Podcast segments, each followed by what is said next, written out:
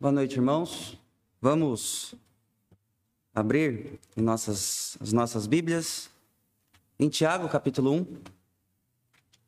Carta Tiago, capítulo 1. Epístola de Tiago, capítulo 1. Nós leremos os quatro primeiros versículos desta epístola.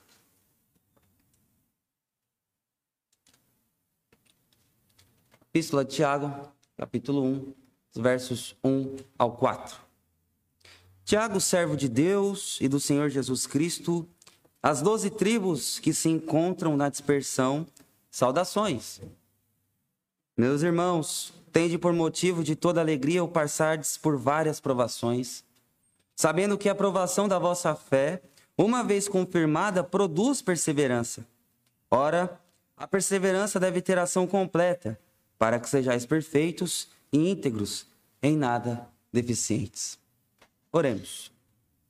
Pai bondoso, Pai eterno, que nesse momento, ó Deus, a nossa mente, os nossos corações estejam voltados inteiramente, ó Pai, para a tua palavra, para aquilo, ó Deus, que o Senhor realmente quer nos mostrar nesta noite. E que possamos sair daqui, ó Pai, como pessoas que entendem realmente os benefícios das provações nas nossas vidas e que possamos sempre glorificar-te, ó Pai, da maneira que o Senhor merece. Perdoe, ó Pai, as nossas faltas. É isso que eu peço, em nome de Cristo, nosso Salvador. Amém. Irmãos, provações, uma palavra que assusta muitos, mas para ilustrar um pouco aquilo que eu quero para passar esta noite à igreja e aos irmãos que estão nos acompanhando pelas mídias sociais, eu queria, primeiramente, que os irmãos, tanto aqui quanto os de casa, imaginassem o diamante. Vocês já pararam para pensar o como é formado essa pedra tão valiosa? Um tesouro natural? Os diamantes são formados por pedras, né?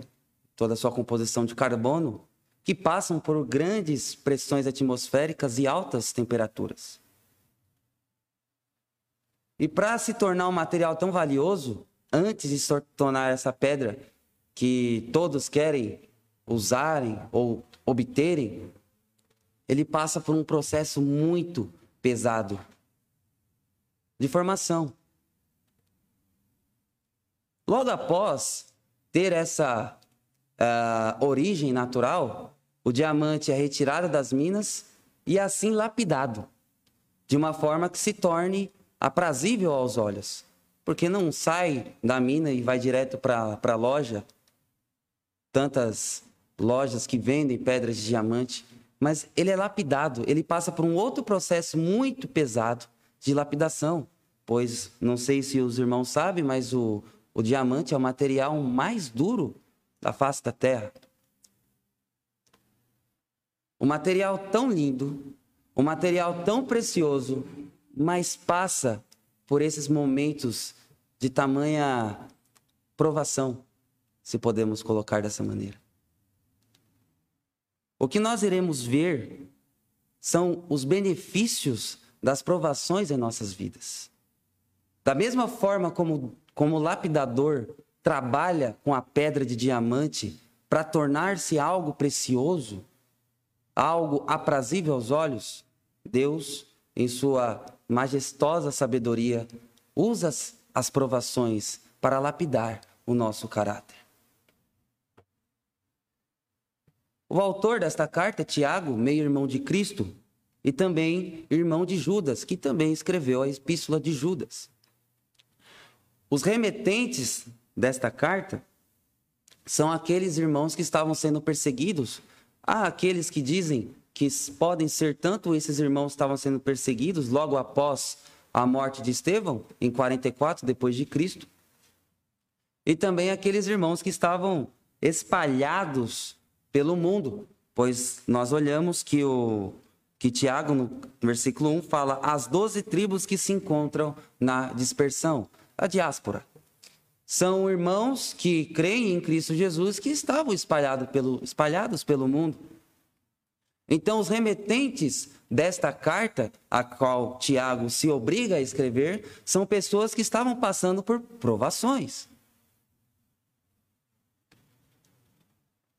Um pouco sobre o, o caráter ou sobre o autor. Tiago, também conhecido como justo, ele escreve esta carta baseado ou, ou, ou, ou em sua estrutura como um ensino nós olhamos que não é uma carta específica, como Paulo escreve aos Efésios, aos Gálatas, aos, aos de Colossenses, mas é uma carta que, abrangente, uma carta geral, aonde ele recomenda ou onde ele remete esta carta à igreja. Em seu cerne, a carta de Tiago aborda assuntos de suma importância para as nossas vidas, assuntos rotineiros que todo cristão passa, que todo cristão se submete, que todo cristão, por via das vezes, sofre. Tiago, também em Gálatas capítulo 2, versículo 9, é chamado como coluna da igreja. Uma curiosidade sobre Tiago, que Tiago, meio irmão de Cristo, se converteu após ver Cristo ressurreto. Engraçado, né? Um homem que, que se tornou coluna e, baluarte, coluna e baluarte da igreja, como Paulo mesmo escreve em Gálatas 2,9. Um homem que presidia o Supremo Concílio de Jerusalém, em Atos capítulo 15. Se converteu logo após de ver o seu meio-irmão Jesus, se, é, após a sua ressurreição. Mas isso não descaracteriza os ensinos que ele nos traz. Como eu digo, como eu disse, o assunto que ele aborda são assuntos de grande reflexão para as nossas vidas. Assuntos que emergem um, não somente um, uma, uma rápida análise, mas algo mais profundo. O contexto que os irmãos estavam vivendo nesse momento são momentos difíceis que roubavam a tranquilidade que eles tinham em servir Jesus Cristo. Pois eles estavam sendo perseguidos aonde quer que eles estivessem. Eles estavam sendo perseguidos pelos seus próprios patrões. Fora as consequências do pecado, como doenças, viuvez, orfandade. Era uma igreja que estava passando ou era um povo que estava passando por terríveis provações. Provações nas quais muitas vezes tiravam a tranquilidade deles de servirem o verdadeiro Senhor. Isso acontece conosco hoje em dia. Só que Tiago, no versículo 2, ele fala que devemos ter alegria pelo passardes por várias provações. Conhecemos Tiago, o objetivo da sua carta, o contexto para quem ele escreveu esta carta, mas agora iremos observar os ensinos desses versículos, baseados naquilo que ele mesmo quer passar à igreja, tanto naquele tempo quanto aos nossos tempos atuais. Primeira pergunta, ou primeiro ponto em destaque que podemos ter é: o porquê das provações? É difícil pensar nisso, né? Por que Deus me prova? Para saber o que é prova, a gente tem que fazer uma simples elucidação entre o que é provação e o que é tentação. As provações nos levam para perto de Deus. Nos fazem nos achegar ao trono da graça de Deus. Já as tentações nos levam para o pecado. Nos afasta do trono da graça de Deus e nos leva para o pecado. Há momentos em que tentações e provações se unem, mas a resposta quem dá de se é do que é, se é uma provação ou uma tentação, é a sua atitude. Se você, no momento de provação, se chega ao trono da graça de Deus, você está sendo provado por Deus. Mas no momento difícil você é tentado e levado ao pecado, então você falhou.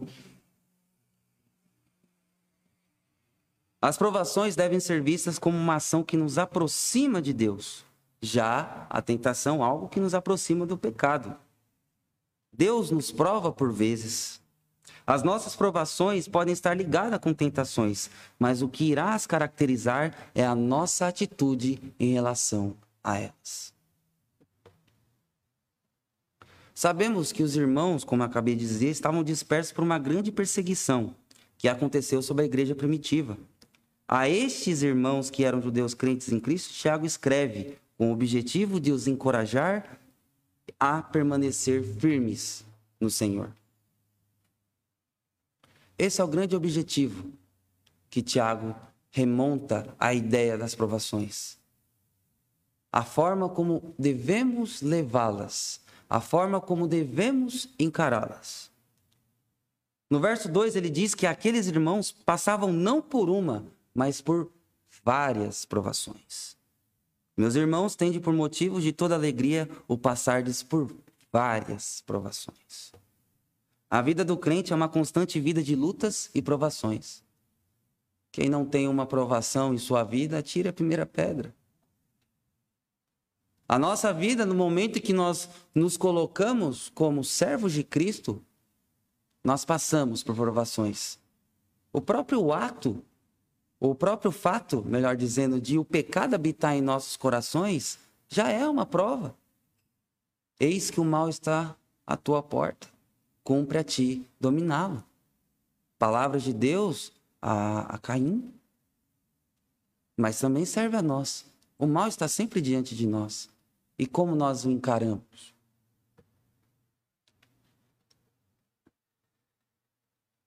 Ele, Tiago, né? refere-se aos aqueles irmãos que deviam ter alegria, porque estas provações tinham um objetivo claro e tem um objetivo claro nas nossas vidas, que é provar a nossa fé. Pronto. A primeira pergunta, mas por que as provações? Por que as provações vêm sobre a minha vida, vêm sobre a igreja? Provar a sua fé. É aquela ideia da pedra bruta do diamante que vai passando por lapidações, pelos processos de transformações. As provas. O fato é que nós não levamos com alegria quando somos provados. Qual é o estudante que fica feliz quando entra na semana de provas? É a semana mais difícil para o estudante. Não consegue dormir, não consegue comer, fica pensando, meu Deus do céu, será que vai cair isso? Será que vai cair aquilo? Então, passar por provas não nos deixa tranquilos. Mas Tiago fala: tendes por motivo de alegria o passardes por provações. O termo que Tiago usa aqui como alegria é a ideia de um regozijo total. Uma alegria suprema que deve habitar em nossos corações por passardes por provações. Não significa, irmãos, eu não quero também ser um sadomasoquista de dizer que ao passar por provações nós não iremos chorar, nós não iremos muitas vezes ficar tristes, porque iremos sim, somos seres humanos. Contudo, o choro pode durar uma noite, mas a alegria vem pela manhã. O que devemos ter em mente nesse ponto é a história de Jó. Sofreu, mas soube sofrer de maneira que não imputou mal a Deus. Deus usa meios para provar nossa fé. E a aprovação é uma dessas maneiras. Como Salomão nos fala em Provérbios 17, versículo 23, ele nos diz: O crisol prova a prata e o forno o ouro, mas aos corações prova o Senhor.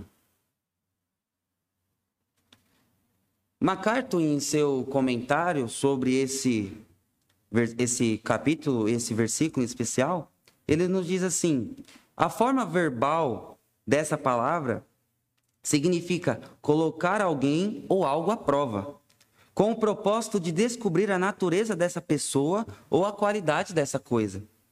Deus traz estes testes para provar e aumentar a força e a qualidade da fé e para demonstrar sua validade. Cada prova se torna um teste de fé destinado a fortalecer. O porquê das provações? Deus está nos testando. Deus está querendo conhecer o nosso real caráter. Sabe aquele termo que nós colocamos? Vou colocar isso à prova. Deus faz isso. Como Salomão diz, Deus prova os nossos corações. E ele prova quando? Quando ele lança sobre nós as provações. Ou seja, as provações são formas de Deus purificar o seu povo. Por meio dela devemos buscar unicamente o amparo no Senhor. Em razão disso, Tiago fala sobre essa alegria de sermos provados pelo Senhor, porque isso nos faz crescer em comunhão com o Senhor. Provação. Deus agindo para que seu povo cresça nele. A primeira pergunta foi respondida. Mas por que as provações? Deus quer que o seu povo cresça nele. No versículo 3, Tiago fala: Sabendo que a aprovação da vossa fé, uma vez confirmada, produz perseverança. O que eu quero destacar aqui com os irmãos sobre a importância dessa palavra perseverança nas provações. É interessante que Tiago inicie esse versículo da seguinte forma: sabendo que a aprovação. O porquê de usar o sabendo aqui? Simples. Alguém já teve em mente que o sofrimento pode trazer algum benefício? É loucura pensar isso. Ué, eu estou sofrendo aqui, isso vai me trazer algo de bom? O verbo que Tiago coloca aqui não vem da ideia que, que eu vou descobrir algo por experiência. Ah, eu vou saber se essa comida está gostosa ou não. Eu vou comer. Hum, tá boa. Hum, não tá. A ideia que Tiago usa essa palavra sabendo é a ideia de informativo. Então ele fala assim: meus irmãos, tende por alegria ao passar por provações, porque essas provações é algo bom. Traz benefício. Então a ideia do saber aqui é uma informação que ele nos passa. Ele informa porque o porquê de receber com alegria as provações, denotando o propósito delas. Deus não nos manda somente é, as provações. Muitas vezes nós pensamos que manda assim, meu Deus, mas por quê? Mas por quê? Ele tem um propósito. Ele tem uma razão de colocar-nos à prova. Um dos objetivos, como já falado, é confirmar a nossa fé em Deus que podemos classificar de uma confiança individual que temos no Senhor. Eu não posso viver a prova do irmão e os irmãos não podem viver a minha prova. Mas você pode viver ao lado do Senhor, a sua prova. As provações que Deus faz com que passemos têm como finalidade uma busca de uma fé genuína, de se chegar a Deus pelo que Ele é, e não pelo que o Senhor pode nos dar. Quanto está tudo bom? Oh, glória a Deus, amém, aleluia. Mas no momento que a corda aperta, mas que Deus é esse? Eu dou o dízimo, vou para a igreja, leio a Bíblia, faço oração. Por que está acontecendo isso na minha vida? Sendo esse um grande objetivo das provações para o povo de Deus. Buscar a Deus pelo que Ele é, não pelo que Ele pode nos dar. Não sei se os irmãos conhecem a história do apóstolo Paulo. O apóstolo Paulo, em 2 Coríntios 12, ele passou por um espinho na carne, uma prova. Mas o que nos chama a atenção aqui, e o que nos deve chamar a atenção no texto, não é Nossa, mas o que Paulo estava sofrendo? Há teorias sobre o que Paulo estava sofrendo, desde uma inflamação dos olhos até mesmo a ideia de que os judeus estavam deturpando aquilo que ele estava falando. Mas o que interessa naquele texto e o que Paulo quer nos relatar é a resposta de Deus para ele. Paulo orou por três vezes. E Deus respondeu o que para ele? A minha graça te basta. Nas provações, iremos saborear o que é se bastar na graça de Deus. Esse é o primeiro ponto.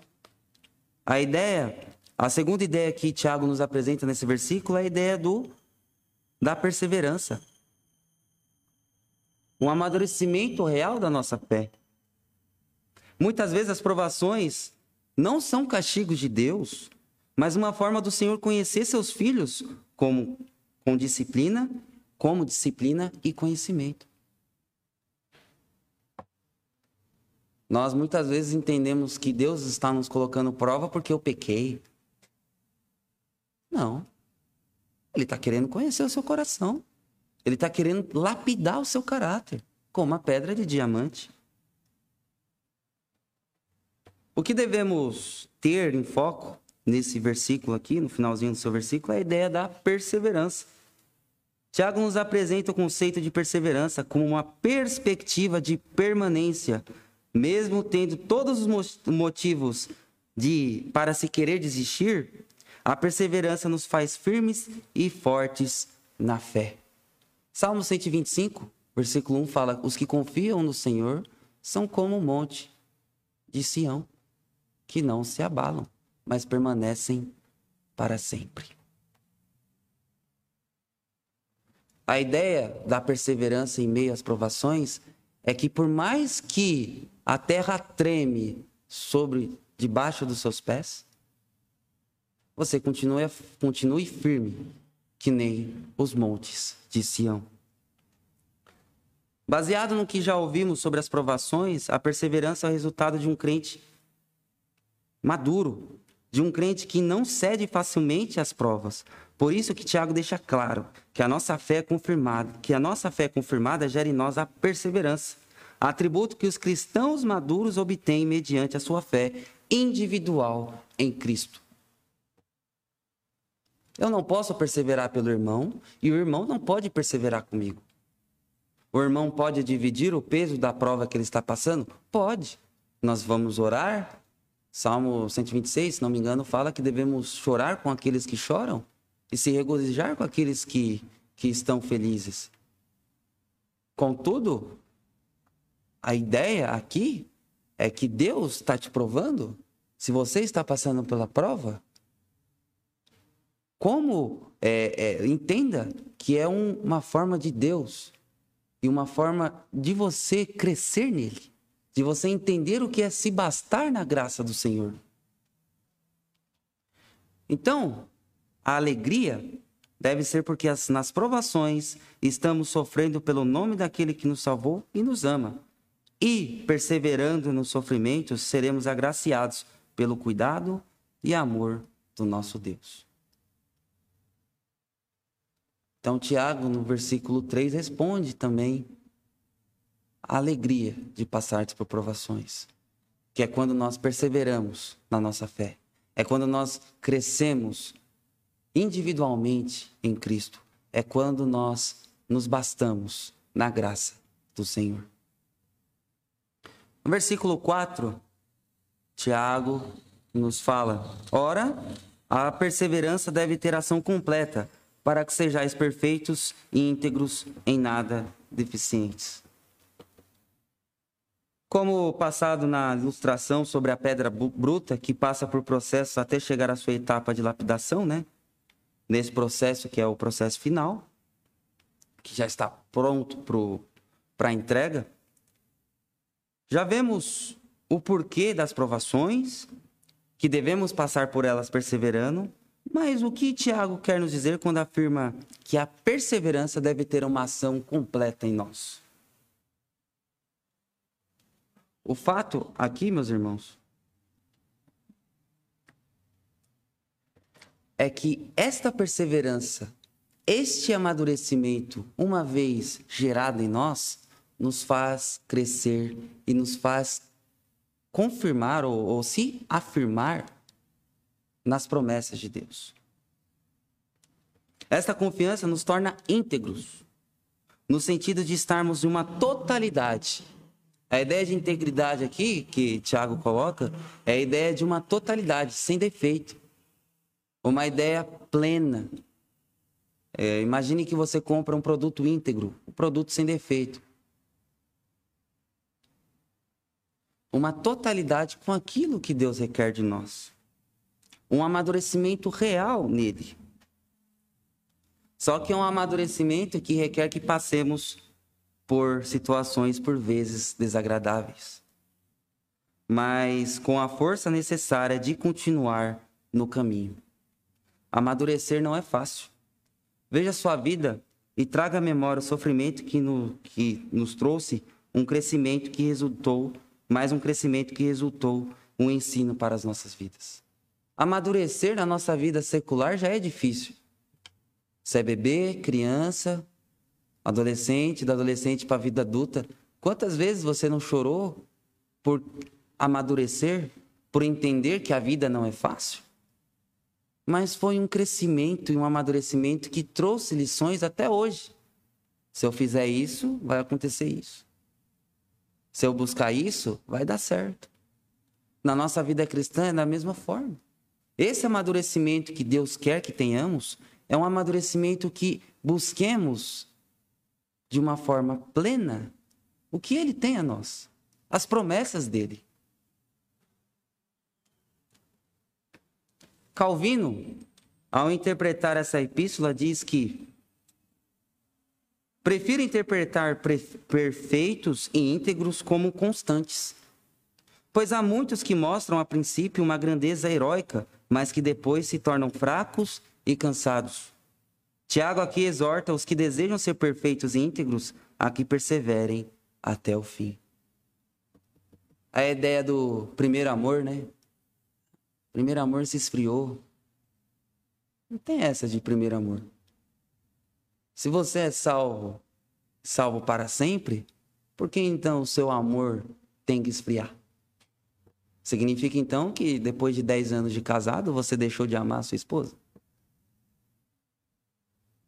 É nesse momento que você tem que mostrar o real amor. Pois você passou 10 anos ao lado dessa pessoa que você resolveu dividir a sua vida. Por que com Cristo a gente fala que o nosso amor esfriou? Não é assim que funciona. E a, e a ideia que Calvino nos traz aqui é a ideia de constância. A ideia de que a ação completa seja uma, uma, uma, uma verdade nas nossas vidas de uma constância em Deus. A ideia de perfeitos aqui, podemos entender, como Calvino nos, nos apresenta, uma constância em Deus. E isso cabe pelo fato é, que no mesmo capítulo, Tiago fala sobre os homens que são como ondas, impelidos, homens de ânimo dobre.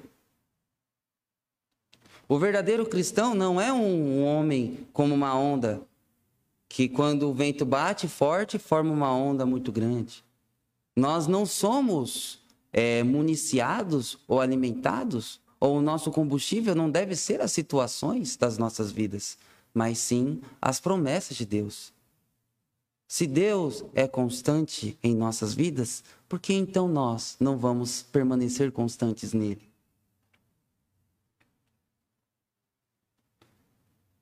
O estágio que estamos falando não nos torna inerrantes ou sem pecados. Não significa que eu estou vivendo uma vida constante em Deus, na presença do Senhor, eu vou deixar de pecar. Não.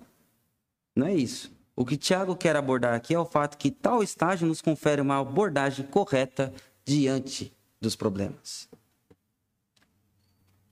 A ideia de você ter um esclarecimento real do que é aprovação, do benefício que ela traz para você e dessa ideia de você permanecer constante em Deus, faz você ter uma abordagem correta daquilo que está acontecendo nesse momento tão turbulento da sua vida, nessas provas, nessas dificuldades. A nossa conduta nas provações, como Tiago menciona, deve ter um motivo de alegria por razão de ser uma ação divina que objetiva um amadurecimento da nossa fé e nossa integridade de conduta em meio a situações adversas. Em suma, Deus, através das provações, vai exercitando a nossa fé. Por isso, a ideia de perseverança, pois remete uma constância em Deus, que é isso o motivo de alegria em ter as provações, porque são nesses momentos que somos incapazes de fazer nada, a não ser buscar no Senhor refrigério para superar as dificuldades da vida cristã. Um grande desespero das nossas vidas é quando perdemos o controle de uma situação. Enquanto nós estamos pensando que estamos no controle, no volante das nossas vidas, nós estamos vivendo tranquilamente. Se eu quiser virar para a direita, eu viro para a direita. Se eu quiser ir para a esquerda, eu vou para a esquerda. Se eu quiser continuar, eu continuo. Mas as provações é quando você perde o controle. E é nesse momento que Deus fala assim: quem é que está controlando sua vida? É você ou sou eu? Partindo já para a conclusão, Deus, assim como o lapidador, usa meios para purificar e lapidar o nosso caráter, que são as provações, visando uma fé genuína em seus filhos. E assim como o diamante, após passar por tamanhas pressões e altas temperaturas, se transforma o material mais duro que se conhece. Assim, nós, ao sermos aprovados, se tornamos mais firmes em Deus. os benefícios das provações para a vida da igreja é isso. É nos firmar em Deus. Cristo Jesus, quando ele aponta a ideia sobre ele ser a rocha, aquele que constrói sua casa em mim, pode vir tempestades, pode vir chuva, pode vir qualquer outra coisa, mas eles irão permanecer. Por mais que estejamos tristes não podemos deixar de crer e abandonar a nossa fé, mas perseverar naquilo que o Senhor nos deu por meio de Cristo. E assim iremos alcançar a integridade mediante ao amadurecimento da nossa fé. Algumas aplicações desse estudo. Primeira é: as provações são formas de Deus trabalhar o seu povo. Como estamos lidando com elas? Como estamos encarando as provações, por mais difíceis que elas sejam? Nós entendemos que é Deus querendo trabalhar o nosso caráter? Ou pensamos que, que é Deus brincando com as nossas vidas? Segundo ponto de aplicação é a perseverança não decorre daquilo que estamos vivendo ao nosso redor, mas das promessas de Deus para as nossas vidas. A ideia de perseverança aqui é por mais que esteja doendo, por mais que esteja pesado, você continua crendo naquilo que você depositou e apostou sua vida. Então, não devemos nos deixar levar pelo o ambiente que está nos que está, nos, nos é, está em, nossa, em nosso contexto de vida. Ai, meu Deus, e agora? O dólar subiu? Ai, meu Deus, será que a vacina vem? Será que não? Eu gostei muito do texto que a Selma hoje trouxe, no Salmo 46, que fala assim: Aqueitai-vos e sabei que eu sou Deus sou exaltado entre as nações. Isso é acreditar nas promessas de Deus. E os crentes que irão passar pela grande tribulação, eles vão viver por base nessa perseverança. O anticristo vai perseguir aqueles que se dizem cristãos. E nós não sabemos quando o anticristo vai aparecer. Ele pode aparecer amanhã. E aí? O que vai ser a sua perseverança? As promessas de Deus? Ou sua estabilidade no trabalho, sua família. E o terceiro ponto é o amadurecimento da nossa fé vem por nossa perseverança em Deus. Todo mundo quer ser forte, todo mundo quer crescer, principalmente em Deus. Mas para Deus fazer com que você cresça, Ele vai te colocar em prova. E o resultado dessas provas, vai, você vai perceber se você está crescendo em Deus ou não. É como você aborda isso. É como você as encara. Como nós estamos encarando as provações? As provações não são terríveis para o povo de Deus, mas é uma amostra de graça. Que até mesmo naqueles momentos em que, andemos, que estamos andando no vale da sombra da morte, o bordão e o cajado do Senhor está nos consolando. Amém? Que o Senhor esteja nos abençoando e que a Sua palavra esteja sendo aplicada em nossas vidas.